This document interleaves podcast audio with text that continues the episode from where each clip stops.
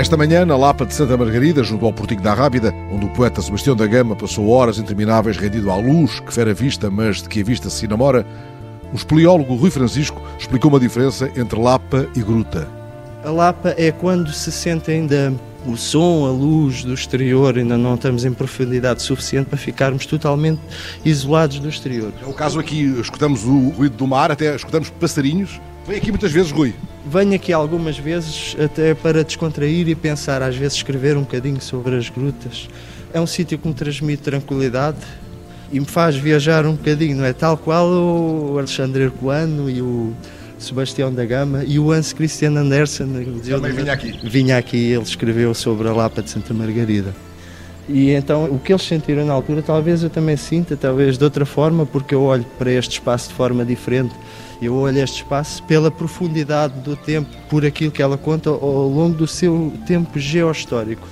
Porque o tempo de Sebastião da Gama do Hans Christian Andersen foi ontem, portanto, as grutas contam uma história muito mais profunda, desde os primeiros povos a ocupar aqui o território até à atualidade, não é? Estes sítios têm sempre uma história muito maior que a nossa pequenez de vida. Do interior desta Lapa de Santa Margarida, onde foi construído um altar para as celebrações de uma antiquíssima romaria, vê-se e ouve-se o mar. Esta serra tem aqui o mar aos pés, mas quando os Neandertal ocuparam este local, o mar estaria 100 metros mais adiante.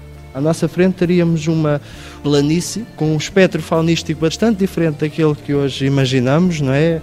é Vivia-se num período mais gelado e à frente tínhamos animais como o pinguim selvagem, a foca do Ártico. Era outro desenho da serra e outra a cor do mar nesses tempos longínquos. Agora, de novo ao sol da Rábida, Rui Francisco poderia contar as tantas emoções vividas no interior de dezenas de grutas na serra, na Gruta do Frade, na Gruta do Superador ou na Gruta 4 de Maio, onde encontrou a tábua árabe a Tabar testemunha mais uma vez o que as pessoas ao longo das gerações e do tempo eh, deixam testemunho dentro das grutas, não é verdade?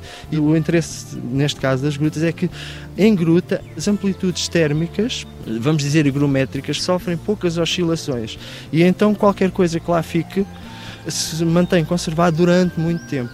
E neste caso uma tábua árabe foi durante a carta arqueológica de Sesimbra e eu fui incumbido, entre aspas, de ir fazer o levantamento topográfico dessa gruta que eu já conhecia. Entretanto, aquilo é um bocadinho estreito.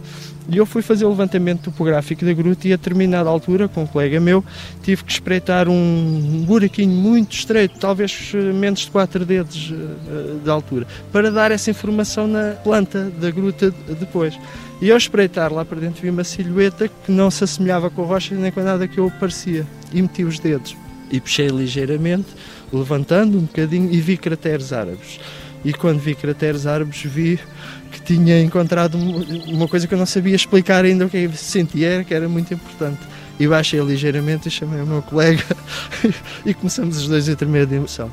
A tábua é uma tábua árabe que fazia parte, segundo aquilo que agora se interpreta, aquela zona da gruta seria uma madrasa, portanto uma escola árabe de teologia. E à altura parece que Dom Afonso Henrique estava ali do lado de Lisboa, pronto para reconquistar o castelo de Sesimbra.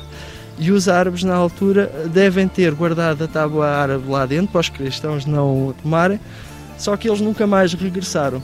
E a tábua, que agora pode ser vista no Museu de Sesimbra, esteve durante um milénio escondida e esquecida no interior de uma gruta da Rábida. É o mais antigo documento de Sesimbra e o homem que a encontrou sorri, nem sequer dividido entre serra e mar, que para ele são uma só entidade. O homem que é um estudioso da serra e das suas grutas não se imagina sequer viver longe do mar, desta serra ao pé do mar. Até porque as serras ao pé do mar têm outro interesse, porque uma serra no interior nós só temos de nos preocupar com o processo clássico de formação das cavidades, é só a água da chuva que vai escavar ali o buraco e tal. E lá. Aqui não, nós temos que nos preocupar também com paleoclimas que depois leva que o mar suba, deixa, suba, deixa e isso vai construindo o espaço subterrâneo também. Agora existe espaço subterrâneo dentro da serra que nós não conhecemos e que se calhar daqui a umas sei lá quantas gerações, outros vão agradecer que o mar estivesse aqui tão perto, né? Imagino que você passa mais tempo escondido debaixo da serra do que a trepar por ela. Pergunto agora, à tona da serra, quais são os seus lugares da Rábida? É toda a Rábida, depende. Porque a Rábida, a minha vida ao longo do tempo tem-se feito com projetos, uns oficiais, outros são coisas que eu começo a imaginar sobre a serra que vou atrás delas quase como um artesão. Imagina a peça e vai construindo a peça e um dia está feita. E eu há coisas que são projetos de ideias, são minhas, que eu vou fazendo ao longo do tempo e depois um dia chega ao fim de uma coisa interessante. Por exemplo, a zona do Cabo Especial sempre me intrigou, porque é que a zona do Cabo Especial era oca. e eu ao longo do tempo fui me acercando do Cabo Especial por exclusão de partes entre grutas marinhas e grutas uh, calcificadas. Que calcificação é a capacidade que a água tem de dissolver a rocha e aquilo fazia-me um bocado de impressão como é que o Cabo Especial seria assim tão furado na, ali na parte conhecida. E então, ao longo do tempo, fui-me acercando de materiais, de coisas, fomos lentamente, por exclusão de partes, procurando aquilo que faltava no puzzle para entender como é que eram as grutas formadas, o que é que aconteceu antes para que aquelas que lá existiam se formassem daquela maneira. Era, interessante a gente ver o que é que lá existia. E a determinada altura, demorou dois anos, mas esses dois anos foi fazendo coisas devagarinho. Encontramos uh, o que eu penso que ser em volumetria a segunda maior caverna a sul do Tejo. E entretanto, essa caverna de lá dentro, o que é que revelou? Revelou depósitos de areia, depósitos de calcário, que revela os antigos paleoclimas do Cabo Especial. Portanto, numa altura em que o mar se situaria à altura da plataforma da abrasão do mar, eh, marinho do Cabo Especial, eh, uma zona aplanada que estaria a 200 metros de altitude do nível atual. Nessa época, a Rávida, o Formosinho, Uh, e a Serra de São Luís seriam duas ilhas no meio do mar. O mar... é o sítio mais alto da Serra. O sítio mais alto da Serra. Uma altura que o mar chegaria a Santarém, mais ou menos. O mar já deu muitas voltas, já andou pelo alto das serras, já viu muito mundo este mar límpido da Rábida.